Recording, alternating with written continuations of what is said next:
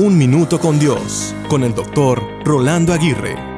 ¿Cuántas veces escuchamos la frase, dale tiempo al tiempo?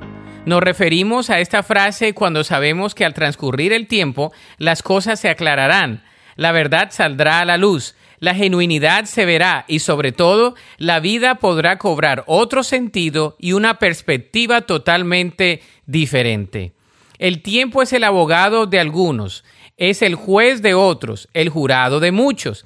El tiempo es el amigo anhelado, el confidente esperado y el responsable de muchas cosas. El tiempo es esencial para sanar, es primordial para olvidar y la mejor terapia para restaurarse en todas y cada una de las áreas en la vida.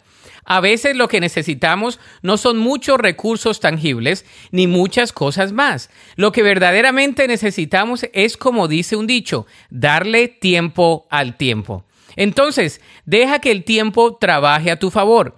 Espera cosas imposibles. Trabaja diligentemente en tu salud integral en todas las áreas de tu vida física, emocional y espiritual, y confía en que Dios usará el tiempo como un agente transformador, restaurador y libertador para tu vida. La Biblia dice en el Salmo 31:15, En tu mano están mis tiempos, líbrame de la mano de mis enemigos y de mis perseguidores. Para escuchar episodios anteriores, visita unminutocondios.org.